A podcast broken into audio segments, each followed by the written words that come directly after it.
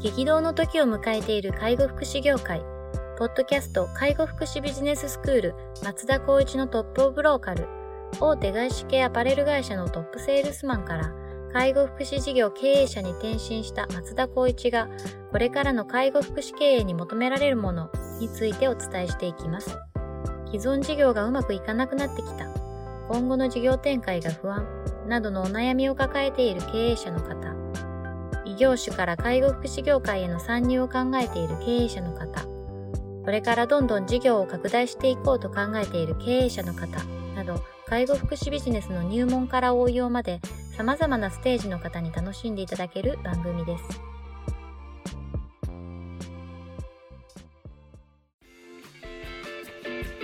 こんにちは、ナビゲーターの松本真二です。ポッドキャスト介護福祉ビジネススクール松田光一のトップオブローカル。トップオブローカルとは介護福祉事業において地域に密着し、地域に愛されることで地域のナンバーワンになることです。松田さん、本日よろしくお願いします。よろしくお願いします。今日もですね、お便りいただいておりますので、早速いきたいと思います。えっと、デイサービスで働く25歳の方からいただいております。はい。日々、利用者さんやご家族、先輩や同僚とコミュニケーションをとりますが、自分が伝えたいことがうまく伝えられませんそれってどういうこと？と聞き返されてしまうことも多く自分のコミュニケーション能力に課題を感じています。どうしたらコミュニケーション能力を高められますか？というようなご質問をいただいております、うん、コミュニケーション能力なかなか難しいところであると思うんですけど。難しいですね、はい、もう僕とかもやっぱり日々コミュニケーションって難しいなってすごい思いますし。そうですよねぱなんだかんだ言っても合う合わないっていうのもあるのかなと思いながら、うん、でもこれコミュニケーションの能力って高めるっていうのは多分努力次第では僕は何とでもなるんじゃないかなってすごく思っていて、はい、まず僕が個人的にこれななんか本を読んだりとか、えー、と教えてもらったとかじゃなくて自分の経験上の話なんですけどやはりその相手が何を求めているかっていうことをまず考えた上でどう発信したらこう理解してもらえるかなっていう意識はだいぶありますね。その上で投げてみてあこれは理解してもらえなかったなじゃあこれは次はどうなんだろうっていうことで何ていうかトライアンドエラーっていうんですかねそういうことを繰り返すことで自分のコミュニケーションっていうのはいつの間にかスキルが上がってきたのかなっていうふうに感じることはありますね。なるほどですね。ただこの方っていうのはまあ仕事上デイサービスで年齢として25歳。うんまだまだやっぱりこう若い年齢の中でその経験値ってなると、まあ、私たちからしてみれば、まあ、まだまだ経験値としては浅いかもしれないので、まあ、悲観することはないと思いますし逆にそんなに自分を卑下することもなく、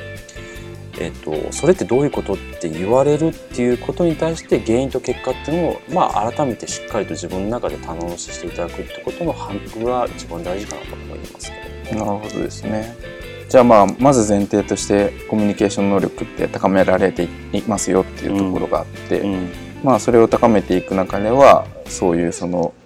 まあトライアンドエラーじゃないですけど、うん、しっかりこう自分のコミュニケーションを振り返るっていうことが必要だよねっていうところですよね。これまあその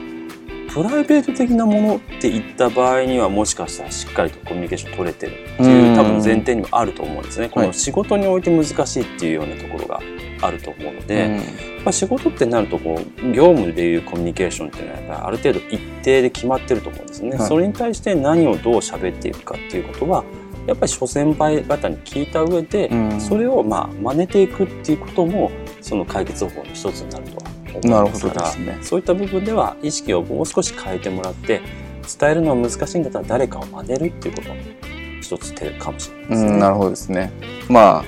学ぶは真似るみたいなことをよく言いますからね。うまうまくこう伝えられてる先輩とかの伝え方っていうのをしっかりこう見て、うん、そうですね。はい。っていうことですよね。はい。なんかよくこう言うのは結論から言いなさいとか言うじゃないですか、そういうなんか割とこうフォーマットがあるっちゃあるんで、うん、まあ、それをうまく活用してもらうっていうのは一つ手かなとは個人的には思ったりもしたんですけど、どうしてもこうぐだぐだぐだと伝えたいことがよくわからなくなっちゃうパターンなのかなって、うん、それってどういうことって聞くって聞かれるってこと。はそうですね。結構こう一生懸命話したにもかかわらずそれってどういうことって一言で終わられると結構ショックですよね。多分それを日々感じてらっしゃるっていうのはすごく大変なねえっと、気持ちで仕事をやってるのかなっていう部分でお察しするんですけど、はい、でも本当に先ほども言ったようにそこまで自分を卑下することもないので、うん、本当に僕とか松本さんが言ったように真似るっていうことに関してえーと、着目して進めていくことがもしかしたら自分のスタイルっていうのを確立できるかもしれないのでそれはちょっとしっかりと取り組んでいただきたいかなと思います、ね、そうですね、うん、まあこう自分でまず課題を認識してるっていうことが多分大事ですよね、うん、課題をそもそも認識してないと成長もできないと思うので,、うん、でまあ、コミュニケーション能力に課題があるっていうことはそこが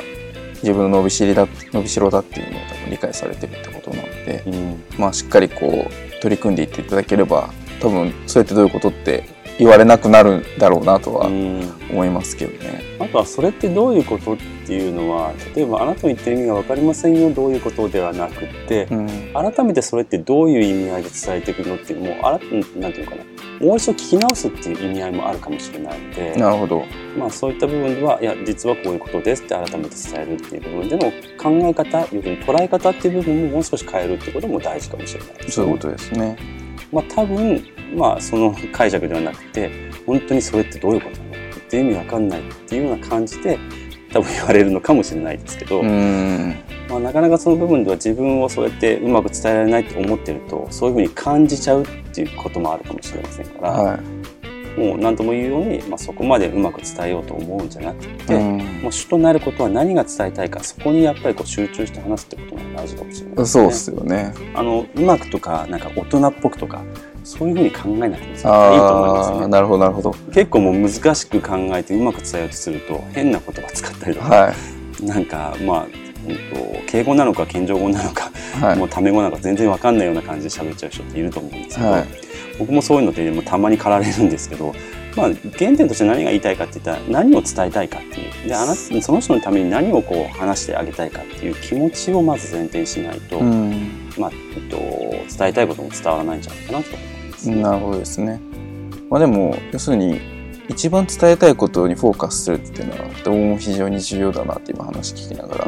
思ってて、多分伝えたいことに付随する情報がいっぱいあって、うん、その情報を整理しきれてないから多分うまく伝えられないと思うんですよね。だからこう自分が伝えたいことはこれですと、うん、でこ これを伝えるために他にどんな情報を伝えるべきかみたいなのを、うん、まあ、書いてみるといいかもしれないですね最初。僕がそのサラリーマン時代によく言われたのはもうロジックに話せって。ああ言いますよね。まあ、要するに建設的に話せって、はい、こう順序立てして話せっていうことだと思うんですけど、はい、本当にまあ松本さんがおっしゃる通り書いていくとこのを言いたいがためにこういう内容にしていこうっていうなんとなく自分で分かってくるので、うん、それを、まあ、分かんなかったらその紙見せるぐらいでも気持ちでもいいと思うんですけどそうですね。それで順序立てして喋っていくことで相手があそういうことなんだねっていう理解はもしかしたら今以上に高まるかもしれないですよね。そうですね。うん、なんか書いてみるのが一番いいですし、まあ、書いて見せるっていうのは本当によりいいのかなと思いましたけど、ね、ね、僕なんかも駆け出しの頃っていうその、えっと、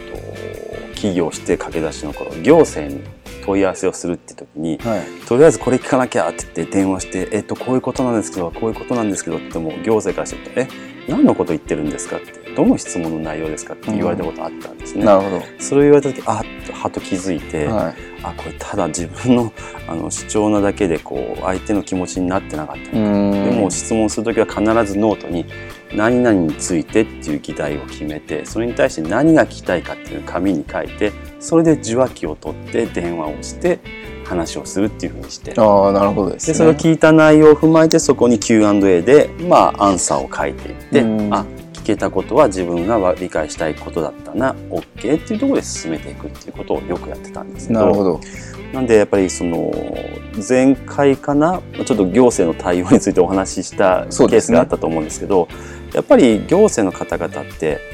例えばあと県で言ったら全ての事業所を賄っている方々が担当としては大体23人しかいなかったりするわけなんですよね。全部の事業所を全質問答えてるっていうのはとても大変なわけなので、うん、やっぱり質問する方々もやっぱり質問する経緯とやっぱりしっかりとした、まあ、あの内容を踏まえて簡単に質問していくことがやっぱりいい質問につながって相手もちゃんと質問に答えるってことなのでまあ、今のこの25歳の方もそうなんですけど、まあ、相手の気持ちになって何を伝えたいか何を聞きたいかっていうことをちゃんと自分の中で理解して話をする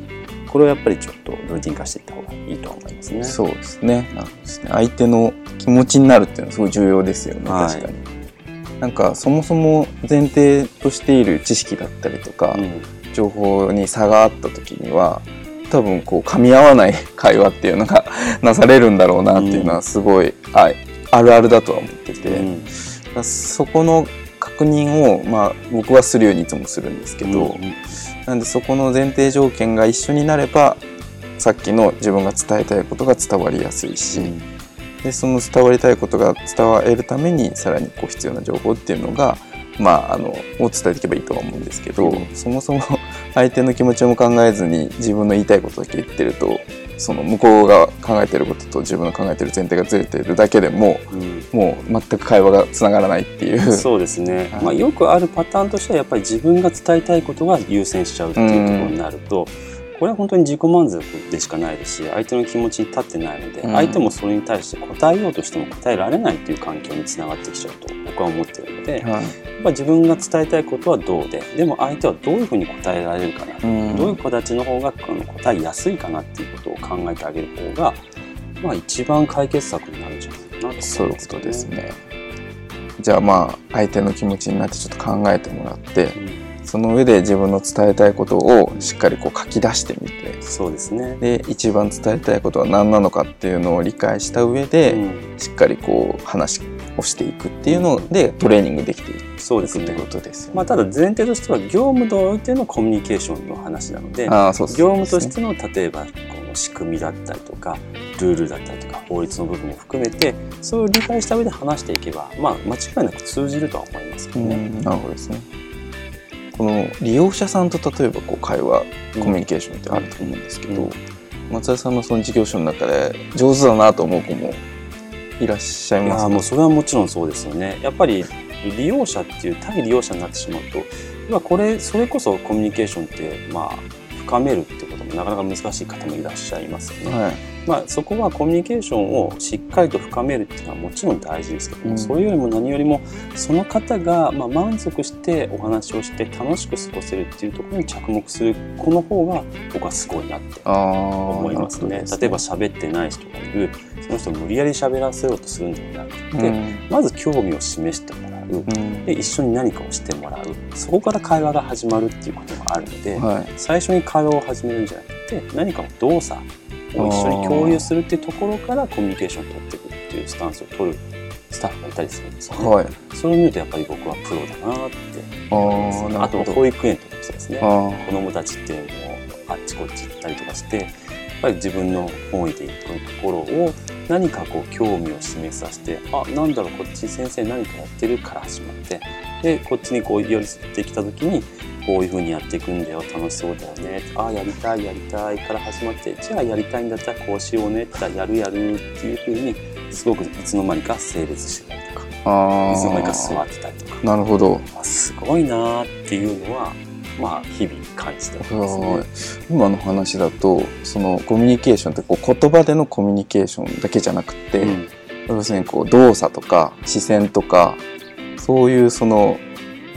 言葉じゃないコミュニケーションをうまく活用してるっていう感じってことですよね。あの言葉だけじゃないもうコミュニケーション多分そういう意味合いだと思うんですようねん。だからこれは話すっていうコミュニケーションが苦手っていう話だと思うんですけど、うん。まあ、今松本さんからご質問があったように利用者っていうこう部分でいくんでしたら話すだけじゃないと思うので、そうですね。それこそ耳が遠い方もいらっしゃるだろうし、うん。まあ、目が見えない方もいるかもしれないし、うんそういうことも考えるとその方々と、まあ、同じ空間で一緒に共有するってこともコミュニケーションの一つだと思うので。はい喋るだけが、まあ、一つのコミュニケーションじゃないってことも、まあ、あの一つ理解いただいて対応いただくといいかなと思いますね。なるほどですね。じゃあ今回ご質問いただいているのは、まあ、利用者さんとかご家族みたいな方たちとのコミュニケーションもあれば、うんまあ、先輩とか同僚上司みたいなコミュニケーションもあって、そのビジネス上必要な報報告だったりとかっていうのは、あの冒頭から話しているようなその自分が言いたいことを主眼に置いて、えっと、紙に書き出してみて、論理的に伝えるっていうことがまあ大事だよねって話ですけど、はい、一方で利用者さんとかと向き合うってことになってくると、まあ、そういうコミュニケーションも含は当然ありつつもそういうこう言語言葉にならないようなコミュニケーションも使っていかにこう利用者さんの満足につなげていくかっていうのが重要になってくるっていうことですね。はい、大きく言うと、まあ、弊社のその